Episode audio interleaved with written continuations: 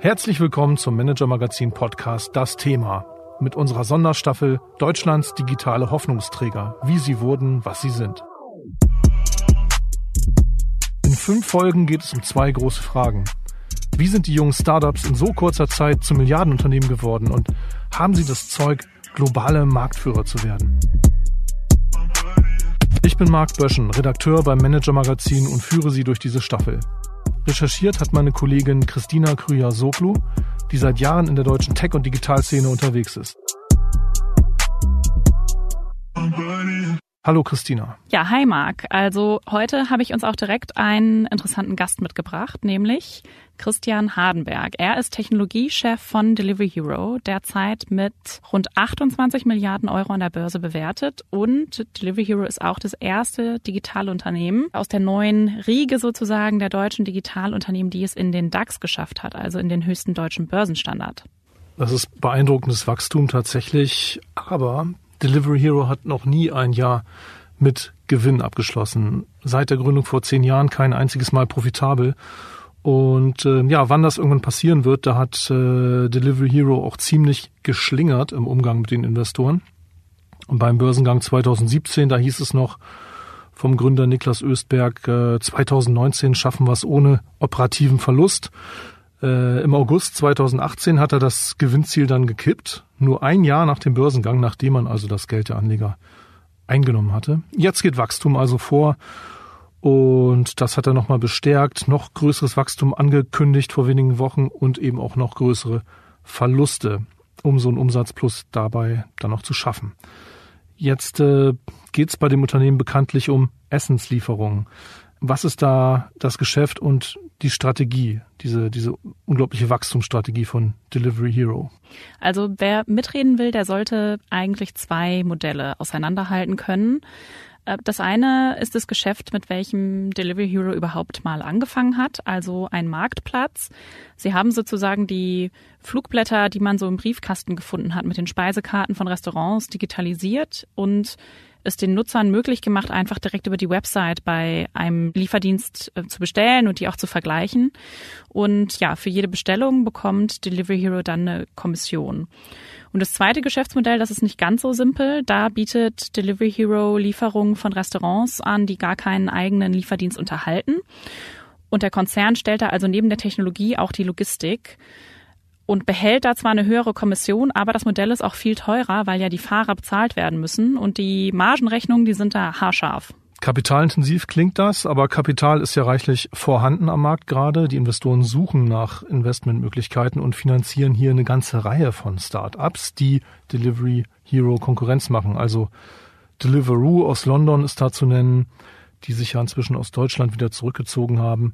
Dann Volt aus Finnland oder auch der große Tech-Konzern Uber, ähm, bekannt vielen sicherlich durch die Taxikonkurrenz mit den, mit den Autos, die man sich rufen kann, die bieten ja auch schon lange Uber Eats an in vielen Märkten. Und das sind nur einige, es gibt sogar noch mehr. Also warum wird so ein kapitalintensives Modell, an dem aktuell noch keiner richtig Geld verdient, so häufig angeboten? Ja, die Logik kommt da von der von der Nachfrageseite, ja. Wenn die, die Kunden finden es super, also plötzlich kannst du bei allen möglichen hippen Restaurants bestellen, die vorher dir das Essen nicht nach Hause gebracht haben. Äh, gerade während Corona natürlich auch eine, ja, wurde sehr viel genutzt und äh, wichtig sind da auch, dass beliebte Ketten wie McDonald's und Co. da aufgesprungen sind und man sich plötzlich sein McDonald's-Essen auch noch nach Hause liefern kann. Also der, der Kunde will's haben und die Hoffnung der Firmen ist natürlich, wir kriegen ja das Kapital und, und irgendwie biegen wir es dann schon profitabel. Ja, und über die Strategie dahinter hat Christian Hardenberg mit uns auch gesprochen und auch über das dritte Geschäftsmodell, was sich Delivery Hero noch aufladen will und wo wir heute am Donnerstag, 26. August noch die exklusive News bekommen haben, hat mein Kollege Jonas Rest recherchiert, dass Delivery Hero wohl plant, beim Wettbewerber Gorillas einzusteigen mit hunderten Millionen. Äh, das ist ein Lebensmittellieferdienst. Dazu konnten wir jetzt Christian Hardenberg leider nicht mehr befragen, weil das hier am Tag vor unserer Ausstrahlung kam. Aber wir sprechen allgemein über die ganze Strategie hinter diesem Lebensmittelliefergeschäft. Und äh, ja, erstmal hat Christian Hardenberg mir aber erzählt, wie er überhaupt zu Delivery Hero gekommen ist. Virtuelle Happy Hours an einem Freitag im Sommer um 5 Uhr. Das klingt nicht wirklich happy. Geben Sie Ihren Mitarbeitern lieber das, was sie tatsächlich brauchen. Zum Beispiel Laptops mit Intel vPro im Evo-Design. Die haben lange Akkulaufzeiten, besonders reaktionsschnelle Leistung und integrierte Sicherheitsfeatures, damit der Arbeitstag für Ihr Team wirklich besser wird. Weitere Informationen finden Sie auf intel.de slash worksbest. Ja, herzlich willkommen Christian Hardenberg, Technologievorstand des noch recht neuen DAX-Konzerns Delivery Hero. Schön, dass du im Manager Magazin Podcast dabei bist, Christian. Herzlich willkommen. Vielen Dank. Du warst ja viereinhalb Jahre Technikchef bei Rocket Internet, einem Berliner Unternehmen, das früher Startups gegründet hat vor allem und bis heute in Startups investiert. Und Mitte 2016 bist du dann zu Delivery Hero gewechselt in gleicher Rolle. Äh, Rocket hatte damals hohe Summen in den Lieferdienstvermittler gesteckt. Das hat die beiden Unternehmen ja auch verbunden. Wieso denn der Wechsel? Ja, Rocket war eine spannende Zeit. In der Zeit haben wir, glaube ich, 70 verschiedene Firmen gestartet und natürlich auch begleitet. Äh, einige davon sind jetzt ja richtig groß geworden, wie Zalando, HelloFresh und eben auch Foodpanda, was jetzt Teil von Delivery Hero ist. Und ähm, ich habe da, glaube ich, viel gesehen, wie man so den, den, die Anfangsphase gut macht von einem Startup. Aber, aber ich habe dann auch immer so ein bisschen auf zum Beispiel Zalando geschielt und dachte, Mensch, der nächste Teil ist auch spannend, wenn es dann so richtig ernst wird und richtig groß wird.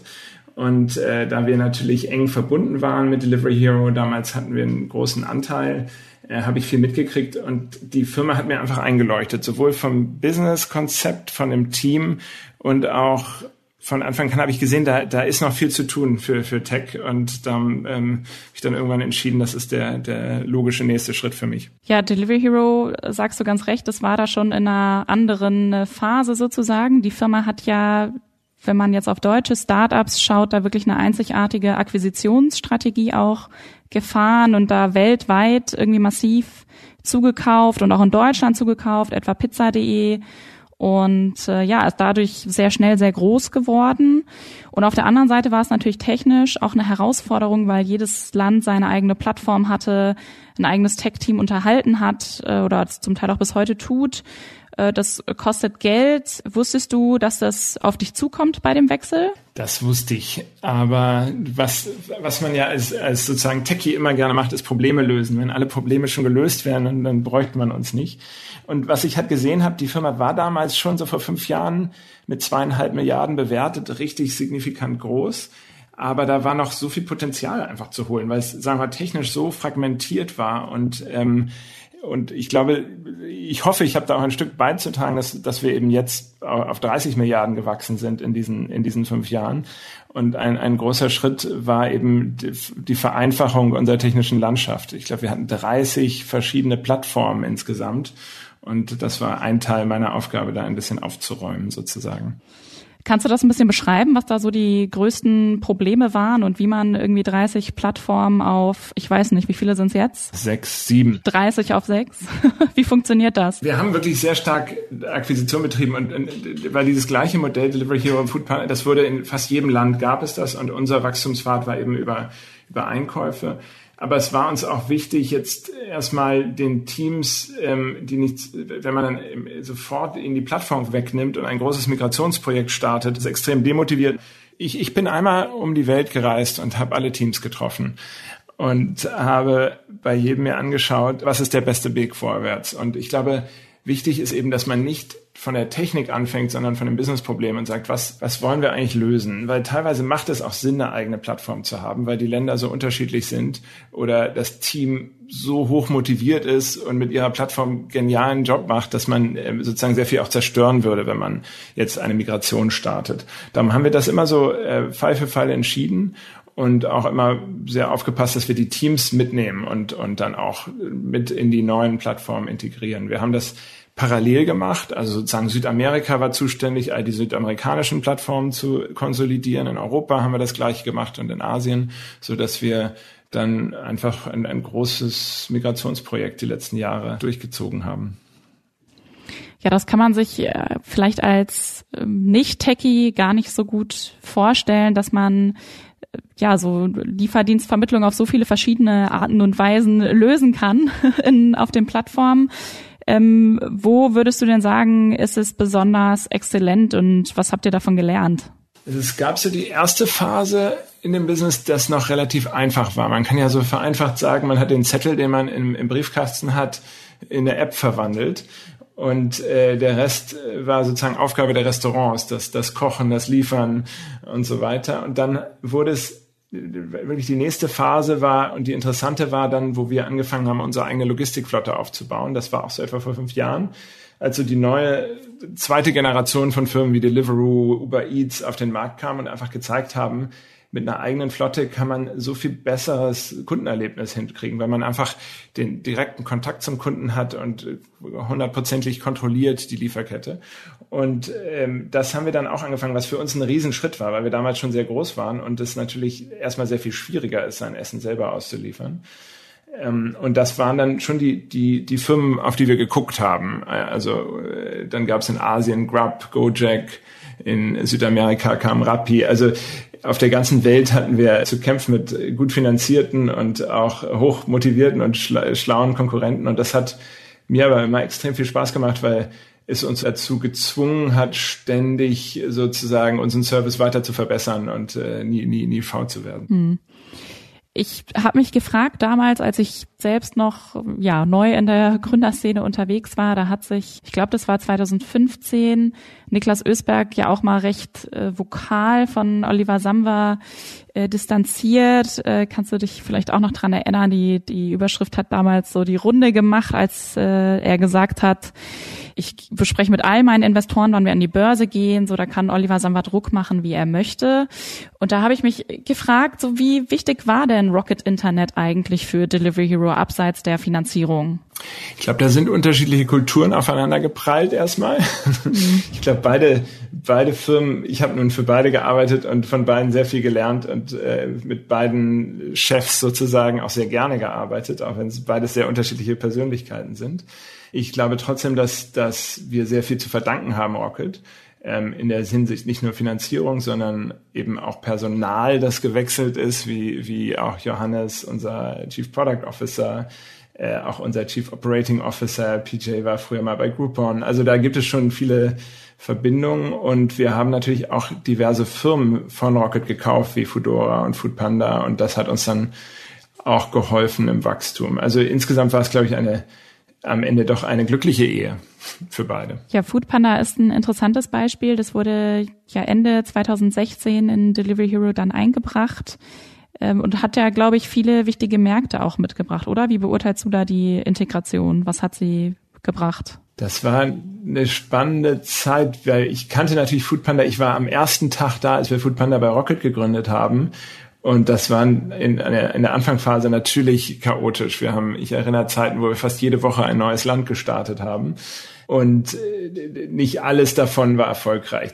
Food Banda war überall in Afrika, hat einen Riesenkampf in Indien geführt, war in Südamerika. Und es war, glaube ich, sehr hilfreich, dass wir dann mal von der Delivery Hero Brille gesagt haben, lass uns auf die erfolgreichen Märkte konzentrieren. Wir sind zum Beispiel aus Indien herausgegangen, weil einfach keine Chance gab, diesen Markt zu gewinnen. Und ähm, haben dann aber auch sehr viel investiert und sehr viel von unserem Know-how auch reingebracht, was, glaube ich, extrem geholfen hat, so dass jetzt Foodpanda unsere zweitstärkste Marke ist, die, die ein, ja, Riesenerfolgsgeschichte in Asien.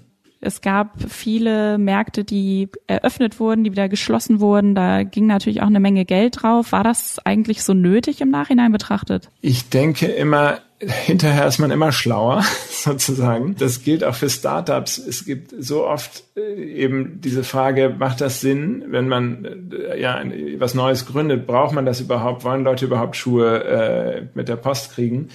Und man weiß es immer erst, wenn man es macht. Das ist auch so meine Erfahrung aus Rocket. Da haben wir auch vorher nicht gewusst, was erfolgreich wird, sondern wir hatten eher dieses System viel probieren, aber dann auch ehrlich sein, wenn man die Zahlen sieht und sagt, es gibt nicht den, den Weg zum Erfolg, dass man dann lieber früher damit aufhört als zu spät. Was dann wieder meine Erfahrung noch eine Runde vorher war bei, bei Metaversum, einer, einer, meinem eigenen Startup, wo ich ganz lange festgehalten habe an meiner Idee ähm, und fünf Jahre meines Lebens Schweiß und Blut sozusagen reingesteckt habe. Und da habe ich viel mehr im Nachhinein gedacht, so eine Rocket-Mentalität oder Delivery Hero mal nach zwei Jahren sagen, na, das wird nix, hätte mir einfach viel Zeit und äh, äh, Tränen, Blut und Schweiß äh, äh, erspart. Jetzt, äh, die Firma hieß Metaversum, gerade heute hat Facebook geschrieben, sie wollen jetzt auch ein Metaversum bauen. Also wahrscheinlich waren wir einfach ein bisschen früh dran damals, vor 15 Jahren. Mhm, ja, also es stimmt natürlich im Nachhinein, ist man immer ähm, schlauer. Delivery Hero hat sicherlich viele Dinge da, da aufgebaut, zum Teil ja auch in Lieferdienste mit so eigenen Flotten selbst aufgebaut, investiert und dann die Hälfte davon wieder gelassen. Ähm, da gab es ja auch eine große Diskussion drüber. Wie siehst du das? Also ich glaube, da wo wir rausgegangen waren, sind, war es eher früh. Nehmen wir mal Indonesien. Natürlich jetzt ein genialer Markt, äh, wo, wo Millionen von Orders jeden Tag gemacht werden. Wir sind gegangen, da haben wir 200 Orders am Tag gemacht. Im Nachhinein Riesenfehler. wir hätten da äh, natürlich in Indonesien bleiben sollen, aber zu dem Zeitpunkt war das noch nicht so sichtbar. Äh, da war es noch ein webbasiertes Geschäft und so weiter. Und ich glaube, es dann auch der Fakt, man muss auch sagen, es gibt nur so viel Geld, das man investieren kann. Und wenn man dieses Geld auf zu viele Märkte verteilt, dann gewinnt man nirgendwo. Und darum muss man einfach, ist man gezwungen zu, zu fokussieren. Ja, ich erinnere mich daran, dass ähm, Ralf Wenzel, der damals Foodpanda geleitet hat, äh, gesagt hat auf einer Konferenz, äh, dass zum Beispiel in Indonesien das auch super schwer war, weil es nicht mal als Adressen gab. Ja, das sind so die, die Pionierprobleme. Und natürlich lässt sich das alles lösen. Wenn sich da jetzt Grub und Gojek anfangen, immer haben die ein Riesenbusiness. Aber äh, man kann nur so viele Probleme gleichzeitig lösen. Und ich glaube, wir haben im, im Zweifel die richtigen Entscheidungen getroffen und, und sozusagen uns auf die Märkte fokussiert, wo wir die besten Chancen hatten. Und wir haben eigentlich auch konsistent immer weiter den, den Bereich eigene Lieferflotten ausgebaut. Da habe ich die letzte Frage nicht so ganz verstanden, worauf äh, du da angespielt hast. Also ich meinte äh, damals äh, Fog Fleet hieß Ach, einer, der Geschichte. in London gestartet wurde. Dann Food Express wurde hier in Berlin, glaube ich, investiert und dann gab's auch noch ne, Foodora.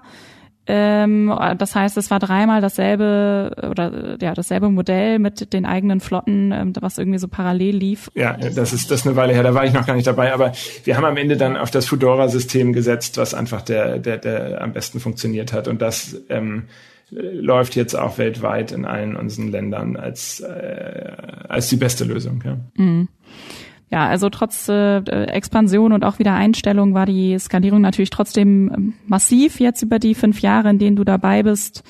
Als du angefangen hast, hatte die Firma 9000 äh, Mitarbeiter, also inklusive der Fahrer. Jetzt sind es mehr als 29.000. Und auch dein Tech-Team, äh, damals rund 160 Leute, jetzt mehr als 1000. Was war denn da für dich persönlich am schwierigsten? Also so schwer. Es gab so viel, das eine zu finden. Ich, ja. ähm, lass mich mal überlegen. Ich denke, ein wichtiger Schritt war tatsächlich Tech mehr in, in, in das Zentrum der Firma zu rücken ich denke, es, es, gibt es gibt ja so Startups, die von einem Tech-Gründer geworden ge, gestartet werden, wo die vom ersten Tag an so, so eine Tech-Mentalität äh, da rangehen. Aber die meisten, auch deutschen anderen Startups, die wir kennen, kommen eher so aus einer Business-Schule. Für die ist am Anfang Tech, glaube ich, oft so ein Mittel zum Zweck. Wir müssen halt eine App bauen oder einen, und ich glaube, es gibt dann so einen Schritt irgendwann, wo man verstehen muss als Firma, wie, wie zentral sozusagen Technologie für den Erfolg der Firma ist und dass man fast die Firma um die Technologie herum bauen muss, um erfolgreich zu sein, um eben mithalten zu können mit einem Amazon oder Google oder, oder Facebook, die ja so aufgestellt sind. Und diese, diese Veränderung im Mindset fand ich äh, spannend und dazu helfen, sozusagen nicht nur meinen Bereich gut zu machen, sondern auch ein Stück weit die ganze Firma dahin zu bewegen. Wie, wie bist du das angegangen? Wie hast du das gemacht? Also es ist oft so, dass, dass erstmal die, die Techies fast die anspruchsvollsten sind im, im Unternehmen. Ja, sie haben sehr viel Auswahl, äh, werden sehr gesucht. Jeder kriegt 25 äh, Headhunter-Anfragen die Woche und man muss halt extrem aufpassen, dass man für die ein richtig gutes Arbeitsumgebung schafft und, ähm, und äh, gute Prozesse und alles. Äh, und die setzen sozusagen den Standard und natürlich möchte man diesen Standard für die ganze Firma. Das ist so, das oft vielleicht auch Innovation mehr aus dem Bereich kommt, wie man zusammenarbeitet. aber äh, auch wie man einstellt, wie man immer wieder guckt, die, die, die Bar hochzuhalten.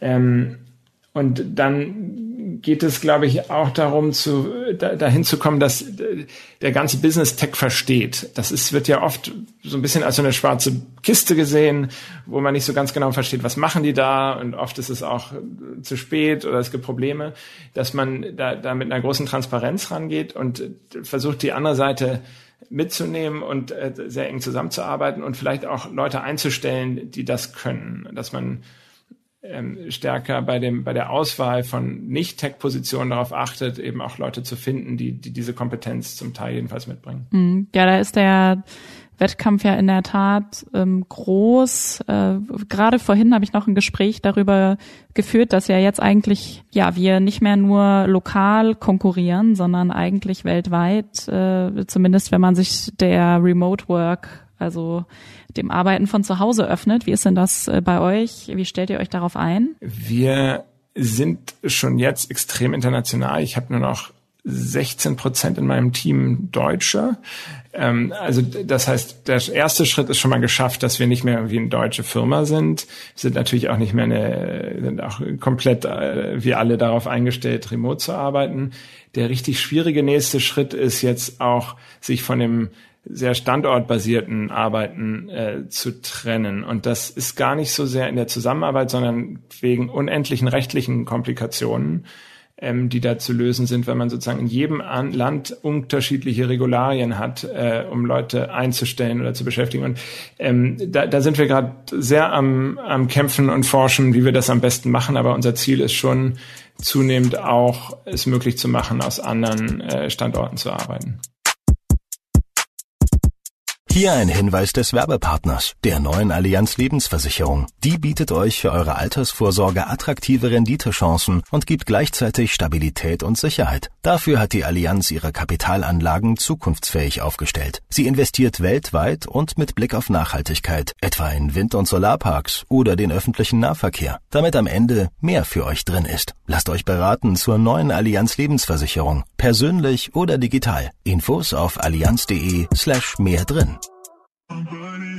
Ja, dieser Technologiechef hat keine Langeweile, denke ich. Und äh, ist auch ein, durchaus ein teurer Spaß, den man sich da leistet, ganz offensichtlich. Allein vor dem Börsengang schon, dem Börsengang von 2017, hat Delivery Hero knapp 30 Firmen hinzugekauft. Also eine Übernahmewelle richtig gehend. Wie viel Geld ist denn jetzt ausgegeben worden für diese Expansion?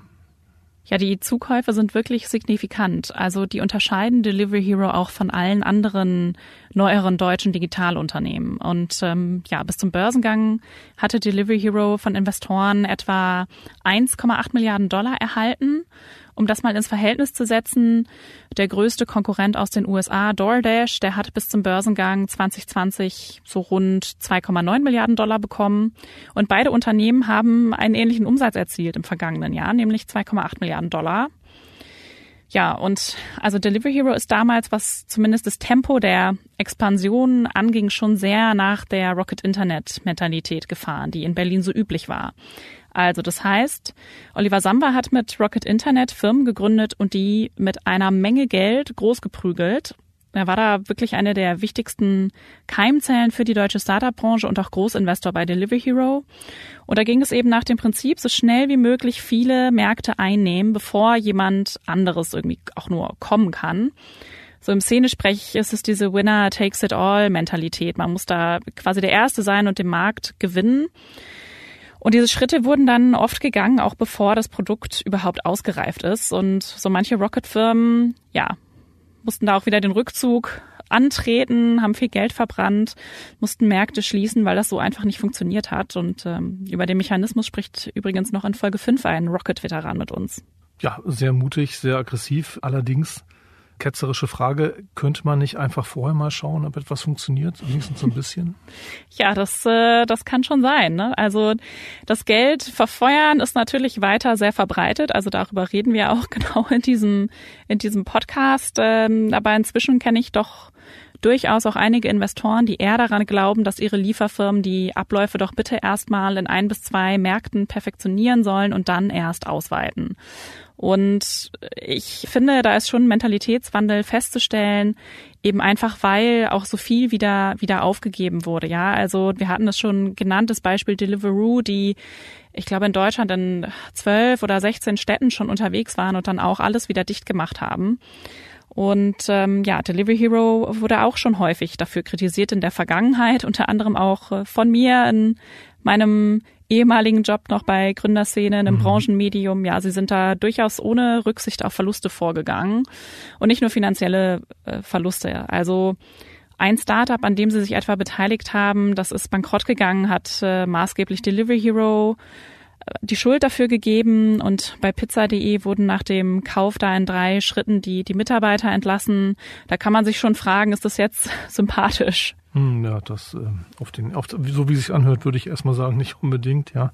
Also aber im Nachhinein muss man eben auch sagen, wenn man jetzt von der Finanzseite drauf schaut, Investoren haben das gerne finanziert. Sie haben alle sehr viel Geld damit verdient. Ähm, der, der Börsengang von Delivery Hero hat schätzungsweise nach dem, was mir Quellen gesagt haben, irgendwas zwischen 40 und 100 Millionären in Berlin da produziert. Und äh, die Firma ist jetzt im DAX. Ja, da kann man auch natürlich argumentieren, um äh, das mal aus meinem Sportler-Basketballer-Dasein einzuordnen, wer trifft, hat recht, zumindest äh, vorerst. Und das passiert ja auch. Es ist eine berühmte mittlerweile Kritik ähm, auch aus der Szene der, der, der Startup- und VC-Investoren an der deutschen Presse, dass man Delivery Hero angeblich viel zu kritisch gesehen hat lange. Äh, angesichts dieses tollen Börsenerfolgs. Im Moment sieht es so aus, es ist eine tolle Börsengeschichte, aber es verbrennt halt weiter unglaublich viel Geld. Und man stellt sich ja immer noch die Frage, wird es irgendwann ein gutes Geschäft, nicht? Also hat man dann irgendwann wirklich Markteintrittsbarrieren oder läuft das immer wieder so wie jetzt in der Türkei, wo Delivery Hero schon dachte, wir haben gewonnen, keine Wettbewerber mehr. Plötzlich kommt wieder jemand und noch jemand und noch jemand und macht hier wieder die Margen kaputt. Ja, das macht die Branche total schwer vorhersehbar, solange die Lage so ist. Ne? Also die Investoren schießen da sehr gerne nach in neue Startups, die sich wieder sehr schnell bewegen und Delivery Hero und andere etabliertere, sage ich mal, müssen eben so schnell reagieren auf die neuen Modelle, auf die neuen Ideen. Äh, wir haben das auch kürzlich analysiert in einem langen Artikel. Da da muss Niklas Ösberg eigentlich seine Wachstumsstrategie fahren. Ja, sonst hat Delivery, Delivery Hero eigentlich keine Chance, bleibt zu klein, wird vielleicht übernommen und verschwindet. Ähm, den Artikel verlinken wir auch nochmal hier in den Show Notes. Jeder, der äh, in letzter Zeit mal in einer deutschen Großstadt unterwegs war oder auch nur Fernsehen geschaut hat, wird es wissen. Es gibt jetzt ein neues Geschäftsmodell, was sehr stark gepusht wird. Das sogenannte Quick Commerce oder Q-Commerce. Also die Lieferung von Lebensmitteln oder ja, Drinks, was man immer möchte, um 23 Uhr abends in nur 10 Minuten. Was steckt dahinter? Genau, da kämpfen eine ganze Menge Firmen um den Bereich, also Gorillas und Flink etwa aus Berlin oder Getir aus der Türkei, auch schon in Berlin und Deutschland aktiv. Und Delivery Hero hat diese, dieses Angebot jetzt unter der Marke Food Panda auch in Deutschland gestartet. Aber auch dazu hat Christian Hardenberg uns etwas erzählt und einen Ausblick gegeben. Ja, wenn wir in die Zukunft schauen, also Delivery Hero sieht sich ja eigentlich immer mit einer Diskussion konfrontiert, nämlich der um die Gewinne. Ähm, auch heute, ja, zehn Jahre, glaube ich, ne, nach der Gründung ist Delivery Hero noch nicht profitabel und hat Gewinnen ja auch erstmal eine Absage erteilt. Äh, 2018 war das. Ähm, kannst du erklären, was dafür ausschlaggebend ist? Es ist wirklich einfach zu erklären. Ähm, der Grund ist einfach das Wachstumspotenzial. Wir haben noch extrem viel zu tun im Bereich äh, Food Delivery, also so Restaurants. Aber jetzt äh, fangen wir richtig groß an mit Supermärkten und, und Lebensmitteln. Und das ist äh, wieder ein gigantischer Markt. Und auch da wird es nicht aufhören. Wir sehen uns als eine, eine Echtzeit-Logistikplattform, in der man sozusagen alles, was man braucht, in zehn Minuten, was sich in zehn Minuten liefern lässt, wir auch liefern wollen. Und sehen einfach so viele Möglichkeiten, in denen wir noch weiter in Wachstum investieren können, dass wir sagen, es ist noch ein bisschen zu früh, jetzt auf Profit zu optimieren. Aber natürlich versuchen wir, und das tun wir auch jedes Jahr, wieder näher ranzukommen und die, die Margen zu verbessern. Und äh, wir werden über die Zeit eine sehr profitable Firma werden. Ja, es ähm, stimmt natürlich, dass wenn man so auf die Zahlen online, offline schaut, äh, da es zumindest so aussieht, als sei da noch viel Potenzial im, im Liefermarkt. Äh, der ist aber auch weltweit ja extrem umkämpft. Da kommen ständig neue Anbieter mit neuen Modellen oder so ähnlichen Modellen auf und wollen wieder Marktanteile haben. Äh, das hat Niklas Ösberg auch äh, gerade bei uns in einem Interview den ewigen Kampf genannt. Ja, und wenn man hier in Berlin auf die Straße geht, sieht man ständig neue Rucksäcke in neuen Farben mit neuen Logos. Wieso sollen wir denn da gerade an Delivery Hero als Gewinner in diesem Wettbewerb äh, glauben? Gerade auch wenn die Wagniskapitalgeber gerade ja Milliarden in die Konkurrenz pumpen, weil so viel Geld rumliegt. Ich glaube, ein wichtiger Faktor ist, dass wir im Kern, auch wenn wir groß sind, immer noch wie ein Startup denken und agieren, dass wir bereit sind, Risiken einzugehen und auch signifikantes Geld zu investieren in, in neue Themen.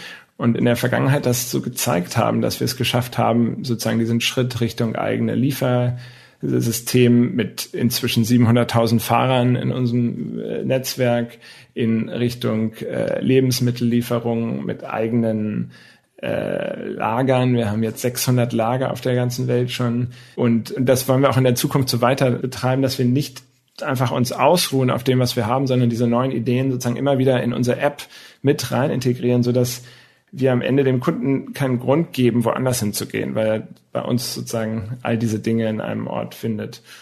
Aber es bleibt eine Herausforderung. Es ist, es ist kein leichter Job, keine nicht riskante Firma. Das, äh, da gibt es sicher andere, die, die haben weniger Risiko, aber dadurch auch weniger äh, Wachstumspotenzial. Und ich finde, bis jetzt hat es, hat diese Strategie gut funktioniert und wir wollen die auch nicht ändern. Hm. Nervt das manchmal, dass dann wieder von irgendwo ein Wettbewerber herkommt? Ich finde überhaupt nicht. Ich finde, ich vergleiche das immer so ein bisschen wie beim Fußball. Wie langweilig wäre das, wenn man keine starken Gegner hätte in der Bundesliga oder also in der Champions League.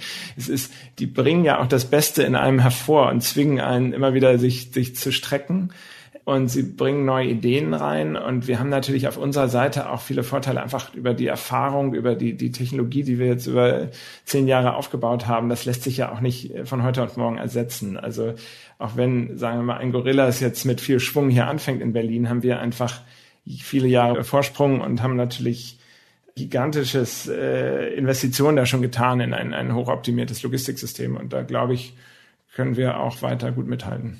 Hm.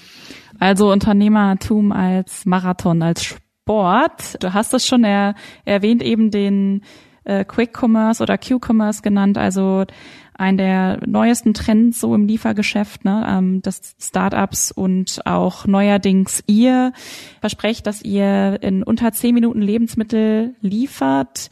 Gorillas aus Berlin ist dabei. Laut unseren Recherchen verbrennen sie 30 bis 50 Millionen pro Monat, also auch ein intensives, kostenintensives Geschäft im Wachstum. Ihr wollt damit jetzt in Deutschland an den Start gehen, habt euch vor zwei Jahren aber eigentlich aus Deutschland zurückgezogen, damals das Geschäft an Lieferando verkauft für eine Milliarde Euro. Und wieso denn jetzt der Wiedereintritt in diesem Bereich? Ja, also erstmal fangen wir nicht damit an, sondern machen das seit zweieinhalb Jahren äh, überall auf der Welt schon. Darum, das, das sieht man nur in Deutschland nicht so. Und wir sind da auch super erfolgreich in anderen Orten. Wir haben, sind auch in Deutschland, in Berlin jetzt soweit. Man kann heute sich die App runterladen und auch da in äh, Lebensmittel bestellen. Alles, alles schon, schon fertig. Und warum? Weil wir glauben, wir sind ein anderes Unternehmen als das, das wir damals verkauft haben. Wir haben eine so viel bessere App inzwischen entwickelt, unsere Food Panda App aus Asien, die, die hier jetzt nach Deutschland kommt.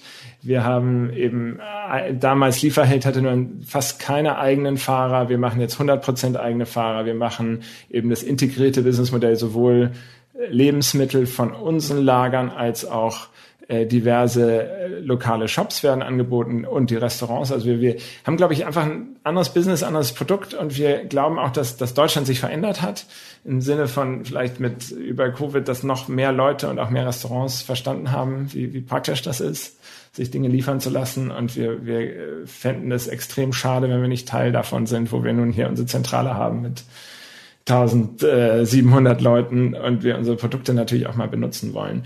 Aber ganz klar, es ist, äh, wir sind nicht äh, die einzigen hier und es wird ein, ein langer äh, Weg, äh, glaube ich, äh, in Deutschland richtig erfolgreich zu sein. Aber wir, wir glauben, ähm, wir haben da eine gute Chance. Was ist denn auf diesem Weg jetzt die drängendste Aufgabe für, für dich und das Technologieteam? Es ist nicht so, dass wir in Deutschland jetzt was ganz anderes machen, als wir in den anderen Märkten machen. Wir haben fast tausend Leute jetzt, die an der Foodpanda App arbeiten, technologisch. Und, und ich glaube, da, das ist so unser Vorteil, dass wir dieses ganze Wissen aus Asien, wo wir in, in wirklich harter Konkurrenz mit Firmen wie Grub oder Gojek oder äh, Uber Eats oder Deliveroo waren, ähm, uns, glaube ich, da ein, ein, ein sehr gutes Produkt entwickeln konnten und auch sehr viel Wissen aufgebaut haben. Und ich glaube, der, der große nächste Schritt ist, all dieses Wissen jetzt Deutschland zur Verfügung zu stellen und hier ein starkes Team aufzubauen. Aber die Technologie ist die gleiche, die auch in Singapur oder in Taiwan oder in Bangladesch läuft. Das äh, musst du mal erklären. Ich, wie, wie arbeitet man mit tausend Leuten an einer App? Ja, das ist, es ist wirklich nicht ganz einfach. das das, das ist, ist, ist wahrscheinlich das, was mich ähm, am meisten beschäftigt, ist nicht mehr so stark, wie, wie schreibe ich jetzt Code, sondern wie organisiere ich ein sehr großes Team, dass sie effizient zusammenarbeiten können. Ähm, und das geht dadurch, dass man sich in kleine Subteams unterteilt, die jeder sich sozusagen ein kleines Teil dieser App äh, verantwortlich fühlen, für einen kleinen Teil verantwortlich fühlen. Nehmen wir mal Suche oder ähm, den, die, den, das Empfehlungssystem oder das System, das äh, rausfindet, wo bin ich überhaupt oder das System, das im Checkout äh, die Vouchers berechnet. Und man, man unterteilt sich immer weiter mit dem Ziel, dass jedes Team richtige Experten für diesen Bereich werden und das richtig ähm, ins, ins letzte Detail für alle Länder versteht, wie machen wir das perfekte Voucher-System und äh, dann, dann das auch unabhängig voneinander entwickeln kann. Also wir müssen unsere Systeme, sowohl die Backend-Server als auch die App, so unterteilen, dass diese Teams getrennt, äh, sich nicht ständig auf den Füßen stehen. Und ein, eine Messbarkeit, die ich da habe, so ganz High-Level, ist, wie viel Deploys machen wir am Tag. Also das ist immer so, ein Deploy ist immer eine Veränderung am Server, eine, ein neues Feature oder irgendeine Veränderung. Und äh, ich versuche, dass jeder Entwickler bei Delivery Hero einmal am Tag deployt live. Und das heißt, dass wir, da sind wir auch ganz nah dran. Also wir machen um die 1000 äh, Live-Deploys jeden Tag. Also das heißt, der Vorteil ist, dass die Änderungen einfach schnell umgesetzt werden oder? Dass man parallel arbeiten kann. Dass nicht sozusagen alle aufeinander warten und, oder es sich alles auftürmt und dann ein großes Release, sondern dass man ein System findet über sowohl technische als organisatorische Möglichkeiten, die das, das dazu führt, dass wirklich tausend Leute parallel äh, verbessern und testen können. Was mhm. man so sagt, ist am am Ende wissen wir alle nicht, was das, das perfekte Produkt ist, aber wir wollen ein System schaffen, was man, was uns erlaubt, extrem viel per Experimente gleichzeitig zu machen, wo man immer wieder testet, ist das vielleicht ein bisschen besser oder und, und das ist so unser Ziel, dass, dass wir damit immer der Konkurrenz auch einen Schritt vielleicht voraus sind, weil, weil wir mehr Experimente gleichzeitig machen können. Hm.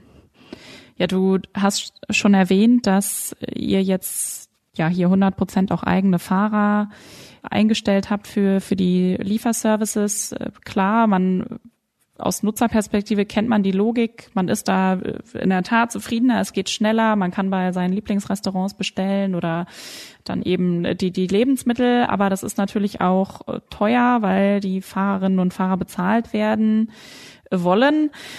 Ihr arbeitet da ja auch an Software, um die, die Routen besser berechnen zu können. Wie, wie viel kann man denn da überhaupt noch rausholen? Ja, also eine, eine Grundeinstellung, die wir so haben, ist, dass wir die Dinge lieber selber bauen, als sie einzukaufen. Vielleicht fängt man mit einer gekauften Lösung an. Das haben wir auch so gemacht im Logistikbereich zum Teil, aber dann doch über die Zeit ersetzen wir das durch eigene Dinge auch jetzt, wie wir unser Lager managen, wie wir den Einkauf organisieren und so weiter ähm, weil wir dadurch immer noch verfeinern können und optimieren können. Also sozusagen, wenn nehmen wir mal das Recruiting-System für unsere Fahrer. Also wir müssen ja jeden Monat zigtausende von Fahrern neu einstellen. Und dann haben wir sozusagen unser eigene komplett End-to-End-Recruiting-System äh, Software gebaut. Von dem Advertising auf Google Ads, willst du Fahrer werden, bis hin zum, äh, dass der dann am Ende seinen, seinen Rucksack kriegt. Ähm, und äh, das ist nur so ein Schritt. Wenn man das eben optimiert, dann können wir günstiger neue Fahrer auf die Plattform kriegen und dann geht es natürlich von da weiter. Richtung äh, auch Routing, wo fahren die Fahrer lang, wer kriegt welches Order, wie kann man mehrere Orders vielleicht auch mal zusammen in das Stacking, ähm, also dass, dass ein Fahrer auf dem Weg noch zwei, zwei Kunden gleichzeitig bedient. Und das Ziel ist da immer, die, die Auslastung der Fahrer natürlich zu erhöhen, weil es so, sowohl für die Fahrer nicht schön ist, rumzusitzen, als auch für uns nicht. Ähm, und und da, da geht sehr viel Machine Learning rein. Also ein, ein einfaches Beispiel ist, dass wir ganz genau inzwischen wissen, bei jedem Restaurant pro Dish, also pro ähm, Gericht, wie lang die Zubereitung dauert. Also der Burger bei dem und dem Burger Place um diese Uhrzeit wird wahrscheinlich dreieinhalb Minuten brauchen, weil wir aus unseren ganzen Daten das berechnen können, so dass wir den Fahrer genau dann hinschicken, wenn der Burger fertig ist, so dass er dann auch ja nicht der Fahrer wartet oder der Burger warten muss.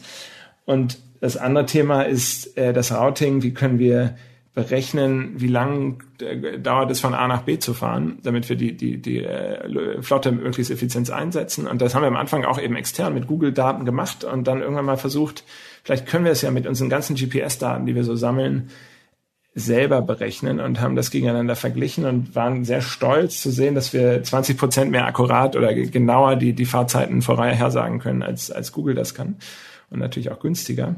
Das sind so Beispiele, wo man immer tiefer optimiert und warum ein großes Tech-Team dann auch Sinn macht, weil das macht dann bei ja, äh, Hunderttausenden von Fahrern natürlich einen großen Unterschied auch finanziell. Hm. Ihr wollt ja irgendwann alles liefern, wenn ich das richtig verstanden habe. Elektronik oder Frisches vom Markt, wirklich alles. Ähm, wenn wir da auf die Technologieseite äh, schauen, äh, da weißt du ja vielleicht nicht, wie lange es dauert im Gegensatz zum, zum Burgerladen. Wie sieht denn der Prozess aus, um da hinzukommen? Ja, Niklas hat mal gesagt, the fast version of Amazon, was ich immer ganz schön finde, um es zusammenzufassen. Also äh, Same Day Delivery. Sehr, sehr bescheiden. sehr bescheiden, genau. Das ist, äh, er hat große Ambitionen. Das kann ich wirklich bestätigen. Es ist teilweise einfacher, weil wir eben keine Zubereitung haben. Essen muss ja erstmal, her, also ein Gericht muss hergestellt werden, während der Schuh im Laden nur abgeholt werden muss. Da ist das Problem allerdings, dass man genauer wissen muss, was ist verfügbar. Während eigentlich sozusagen die Pizza ist eigentlich immer verfügbar, weil sie ja in dem Moment hergestellt wird, wo man sie verschicken will, ist der Schuh vielleicht nicht da. Und dann gibt es eben sehr viel Integrationsthemen mit Warenmanagementsystemen, mit Supermärkten. Also wir sind damit zum Beispiel Carrefour integriert in, im, im Mittleren Osten, um eben genau zu wissen, was ist gerade im Supermarkt verfügbar. Wenn wir dann unsere Shopper da reinschicken, die, die dann für den Kunden einkaufen gehen, ähm, dass wir dann äh, die Sachen auch finden. Weil dieses äh, Erlebnis ist immer relativ schlecht, wenn man dann den Anruf kriegt, ja, sorry, die Milch ist gerade nicht da, äh, vielleicht können wir eine, eine andere Milch nehmen. Äh, dann, das, das macht den ganzen Prozess extrem kompliziert. Das ist wahrscheinlich die größte Herausforderung, da diese, diese enge Integration mit ähm, den ganzen Warenwirtschaftssystemen. In letzter Zeit gab es ja ein paar neue Entwicklungen, äh, etwa in, in China, wo ihr ja nun nicht aktiv seid, aber sicherlich das auch beobachtet. Da wurden Mindestlöhne für Fahrer eingeführt und in San Francisco gibt es jetzt Obergrenzen für die Kommission, die Restaurants an die Lieferdienste zahlen. Ähm, gibt euch das zu denken? Wie gefährlich kann die Regulierung werden? Also ich finde natürlich Mindestlöhne erstmal eine gute Sache, wenn sie, gelten ja für alle und, und damit ist, ist, haben alle die gleichen Marktregeln und da, da, das, da, das finde ich erstmal nichts, nichts Gefährliches, sondern, sondern erstmal gut. Es muss halt natürlich am Ende der Kunde bezahlen, weil irgendwo muss natürlich die, die Lieferung äh, oder, oder das Restaurant. Aber äh, das an sich ist nicht das Problem. Ich glaube, wo es wo wir so ein bisschen kritisch sind, ist die Frage, müssen alle Fahrer eingestellt sein? In Deutschland ist das die Regel. In anderen Ländern ist man da flexibler. Wir sehen eben sehr stark, dass das auch im Interesse der Fahrer ist, eben so extrem flexible Arbeitsbedingungen, wo man auch mal nur zwei Stunden arbeiten kann, wenn man denn möchte, oder sich wirklich, ähm, wir, wir immer in zwei Wochen Takt den Fahrern die Möglichkeit geben, äh, komplett frei zu entscheiden, wann sie arbeiten und ähm, äh, ob sie das noch als zweiten Job machen oder als, das, das ist sozusagen ihre Entscheidung. Und da, das, das in unseren Umfragen und den Daten, die wir haben, wollen die Fahrer das. Und ähm, ähm, ist die Frage, ob jetzt eine Regulierung wie in Kalifornien, die das verbietet, der richtige Weg ist. Es ist für euch natürlich auch teurer, dass ihr die Fahrer anstellen müsst. Nicht unbedingt. Ähm, es ist, also für uns ist das Hauptproblem Flexibilität, weil natürlich die, die Lieferzeit oder, oder die Zeiten, wo Menschen essen, sind natürlich immer mittags und abends. Ähm, und, und wenn man jetzt sozusagen gezwungen ist, äh, immer den, die Fahrer den ganzen Tag zu bestellen, dann ist es etwas schwierig, sie sozusagen komplett auszulasten. Vielleicht kann man das dadurch lösen, dass man eben dann andere Sachen liefert in diesen anderen Zeiten. Das ist sicher, ein, aber sonst geht's ja darum, dass die, die Fahrer irgendwie ihr Leben gut bezahlen können von dem Job. Und ob das nun als Freelancer oder als Angestellter ist, ich glaube, da, da, das sollte nicht den großen Unterschied machen. Und, und am Ende ist das auch unser Ziel, dass man davon leben kann, natürlich, von, von dem Job. Und trotzdem gibt's immer wieder Fahrerproteste bei allen Firmen in, in dem Sektor. Wir, wir, arbeiten eng dran, äh, wir gucken mit den Fahrern zusammen, einfach das, das, das, den Service so zu machen, dass es auch für sie gut funktioniert. Das ist natürlich ein ganz wichtiger Teil. Äh, die sind diejenigen, die mit dem Kunden in, in Verbindung äh, sozusagen den einzigen Kontakt zum Kunden haben. Und wir wollen, dass die natürlich für uns sprechen und nicht gegen uns. Hm. Wenn wir da ähm, auf die, die große Vision von Delivery Hero schauen, ja, Amazon in, in schnell, was, was ist denn da für eine Zeitleiste mit verbunden?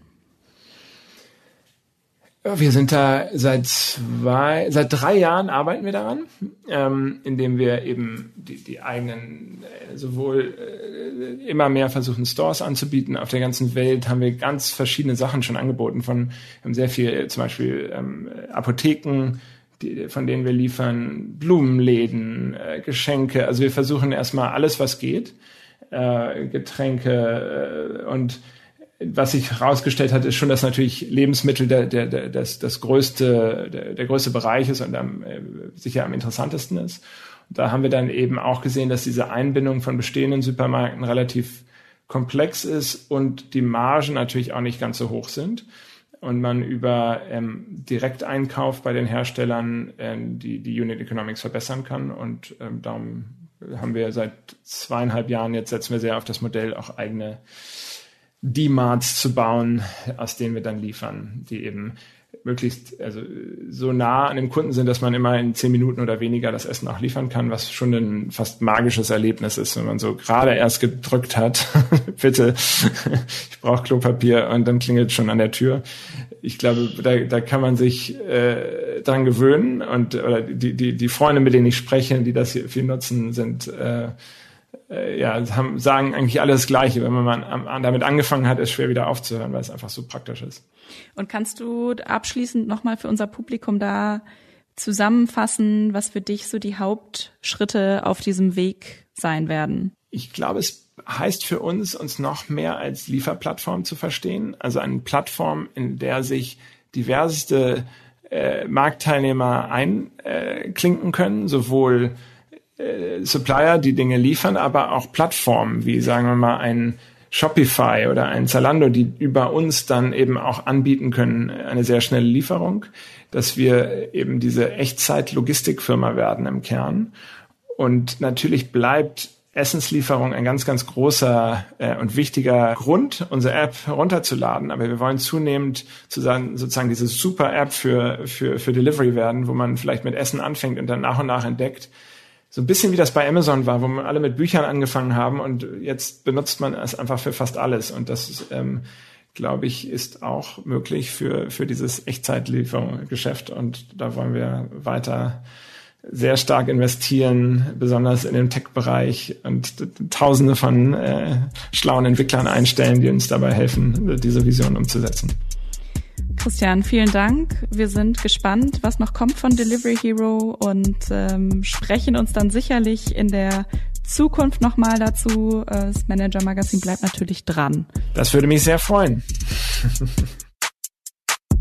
Hier ein Hinweis des Werbepartners Fidelity International. Informieren Sie sich umfassend über aktuelle Tendenzen in der Finanzwirtschaft mit dem Fidelity Kapitalmarkt Podcast. Der Kapitalmarktstratege Carsten Röhmheld analysiert die aktuelle Marktsituation und zeigt die Potenziale von morgen auf. Von den Kosten der Energiewende über die deutsche Industrie nach den Lockdowns bis zum Thema Inflation. Mit exklusiven Gästen und Experten für unterschiedliche Blickwinkel. Jetzt reinhören in den Fidelity Kapitalmarkt Podcast. Wachstum um jeden Preis, so klingt das für mich, ähm, auf Kosten der Profitabilität, was ja in der Startup-Branche zum Teil eben als die einzig wahre Strategie gilt. Aber wir haben es hier halt nicht mehr mit einem kleinen Startup zu tun, sondern du sagst es schon in einem DAX 30 Mitglied. Wie überzeugend findest du da noch das Argument? Also richtig ist sicherlich, dass das Unternehmen theoretisch noch sehr stark wachsen kann. Ja, also alle äh, Tech-Firmen, die wir, also von den jüngeren äh, Tech-Firmen, die wir uns jetzt anschauen, hier der Nachwuchs sozusagen, die stecken in den Anfängen. Ähm, viele Menschen, Kundinnen und Kunden werden sich da weiter noch mehr auf Online umstellen, wenn sie jetzt eben sehen, dass das funktioniert.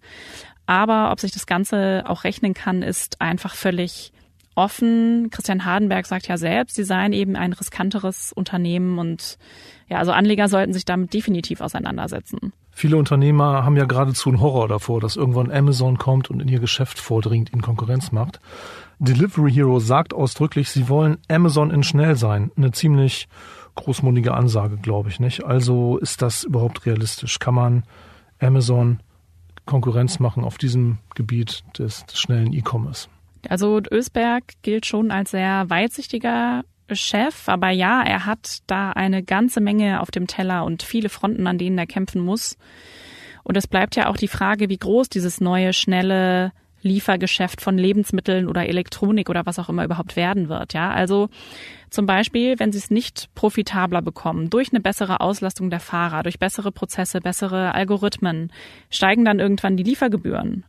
Und dann ist es bloß noch was für Wohlhabende und doch kein Massenmarkt. Ja, also da sind viele Eventualitäten offen. Die Auslastung der Fahrer, das ist ja ein zentraler Punkt für die Kosten, nicht? Also wenn du Fahrer hast, die wenig zu tun haben, hast du wenig Umsatz, musst die trotzdem bezahlen.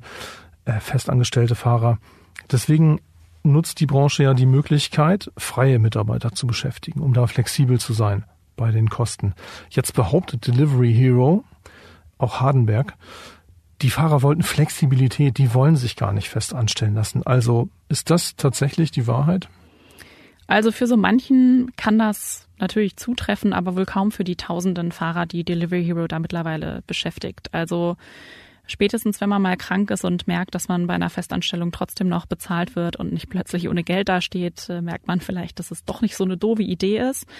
Und es würden ja sonst auch nicht ständig Proteste ausbrechen wegen der Arbeitsbedingungen und immer wieder Mitarbeiter versuchen, Betriebsräte zu gründen. Mhm. Ja, also auch bei der Konkurrenz, die ja Ähnliches äh, argumentiert. Und am Ende muss Delivery Hero das so sagen, weil die Anstellungen teurer sind. Experten sagten uns sogar rund 30 Prozent äh, teurer. Und ähm, ja, also bei Delivery Hero sind weltweit 75 Prozent der Fahrer als Freelancer beschäftigt.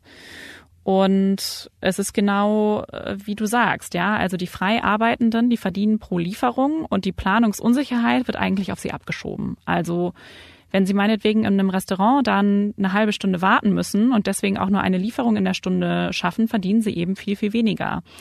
Genauso sagen wir mal bei Regen, ja, wenn Regen für Freitagabend vorhergesagt ist, dann plant äh, Delivery meinetwegen viele Fahrer ein, dann scheint doch die Sonne, die Leute gehen sich ihren Burger selber kaufen. Mhm. Und ja, wenn die Fahrer selbstständig sind, dann rechnen sie sich, äh, rechnen sie sich selbst aus, okay, das lohnt sich gar nicht, heute Abend zu arbeiten und fahren halt nach Hause und arbeiten nicht. Und bei einer Festanstellung liegt das Kostenproblem natürlich bei dem Unternehmen. Also diese Fahrerauslastung ist eine sehr anfällige Stelle im Geschäftsmodell. Wenn dann Regulatorik kommt, äh, dass Fahrer fest angestellt werden müssten, ja, das wäre ein großes Problem für die Firmen und es ist eben auch eine Frage, wie viel Delivery Hero da noch rausholen kann an, an Effizienz durch eben Programmierung und so. Es macht ja andererseits auch den Wettbewerbern, die neuen, so leicht in so einen Markt einzusteigen, nicht? Also was hat ein Delivery Hero eigentlich? Die haben einen Haufen Leute mit Fahrrädern und Taschen, die aber auch sofort beim nächsten Anbieter anheuern könnten, ne, wenn der für die attraktiver ist. Also das führt mich dann doch zu der aus meiner Sicht zentralen Frage. Wo geht's denn am Ende hin? Was ist deine Einschätzung? Bleibt das Geschäft für immer ein Milliardengrab, weil hier einfach die Markteintrittsbarrieren fehlen und immer wieder neue Angreifer kommen mit viel Kapital? Oder wird es eben anders sein? Wird Delivery Hero irgendwann führend sein, Hürden haben gegen Wettbewerber und dann dauerhaft die Margen hochhalten können und Geld verdienen? Mhm.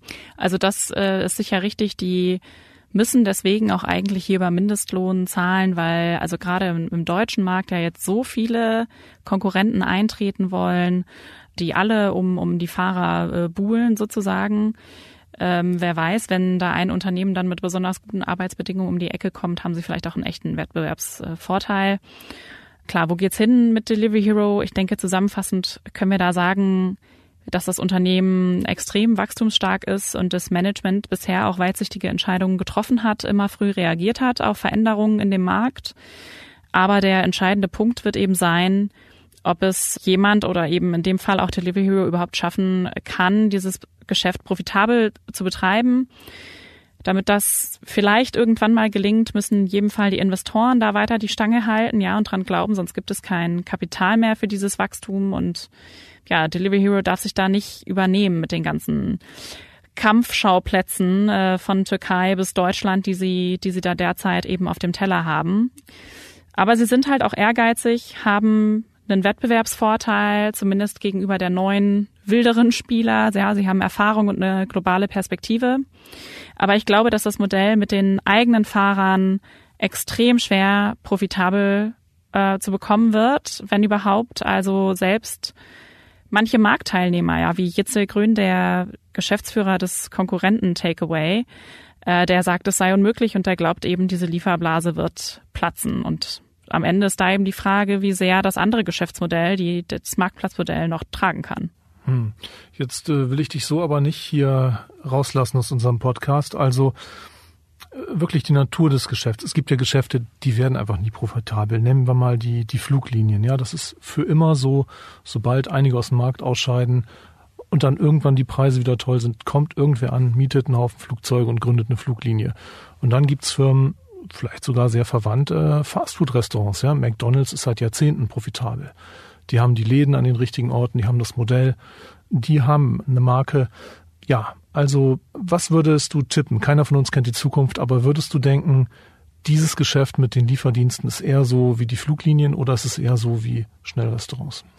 Ja, das Problem ist natürlich immer, wenn man äh, sich jetzt festlegen muss und äh, man falsch liegt, dann äh, kommen irgendwann alle und halten es einem vor. Aber wenn ich jetzt hier gezwungen werde, dann ähm, will ich auch mal den, den, die Aussage jetzt wagen. Also ich glaube, dass dieses Geschäftsmodell ähm, immer problematisch sein wird, dass es nicht profitabel sein wird im Moment, solange man so viel Unsicherheit auf, auf Fahrer ähm, abschiebt und eben dann zu großen Teilen einfach auch auf Mitarbeitern beruht, die wirklich irgendwie auch sehr schlecht beschäftigt sind, die unter hohem Druck stehen, die vielleicht auch immer nicht richtig abgesichert sind, wenn sie einen Unfall haben. Das ist einfach keine stabile Basis von den Kosten mal ganz ab, abzusehen. Also da, glaube ich, muss wirklich eine ganze Menge passieren und ich bin auch sehr skeptisch, dass das mit Technologie sozusagen auszumerzen ist. Ja, also die Realität kommt da vielleicht dann auch eben immer wieder in den Weg mit äh, mit Wetter, mit Wartezeiten in Restaurants, alles Dinge, die Delivery Hero und die anderen Anbieter auf ihrer Seite eben nicht in der Hand haben oder nur sehr begrenzt. Ja, also ich bin skeptisch. Ja, und wenn ich gerade so dran denke, die Marke ist ja wahrscheinlich auch da, eher McDonalds, nicht? Die Leute wollen halt Burger King, McDonalds oder was weiß ich bestellen. Äh, oder siehst du die Chance, dass die wirklich so eine Marke aufbauen, dass Leute sagen, nein, ich bestelle aber lieber bei Delivery Hero, weil ich es da schneller bekomme und es auf jeden Fall klappt.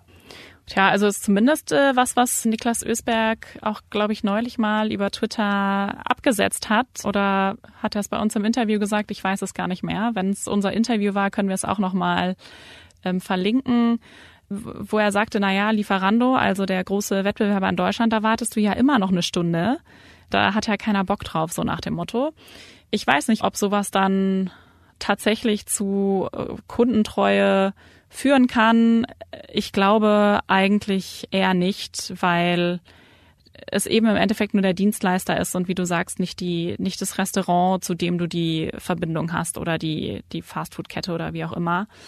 Und bisher zumindest sieht's ja auch so aus. Also die kämpfen alle mit Discounts, Nachlä Preisnachlässen, also äh, erlassenen Liefergebühren darum, dass man unbedingt jetzt nur mal bei ihnen bestellt. Ähm, die Türkei ist auch ein gutes Beispiel dafür, dass wenn dann ein neuer Anbieter kommt, plötzlich der Marktanteil auch wieder schrumpfen kann. Also ich glaube eigentlich kaum, dass man anfängt, sich mit einem Lieferdienst zu identifizieren. Es ist auf jeden Fall keine einfache Aufgabe. Ja, vielen Dank. Äh, wir sind sehr gespannt, wie das da weitergeht bei diesem Milliardenmarkt, bei dieser Schlacht der Lieferdienste. Vielen Dank, Christina. Danke, Marc. Das war die erste Folge von Deutschlands digitalen Hoffnungsträgern einer Sonderreihe im Manager Magazin Podcast Das Thema.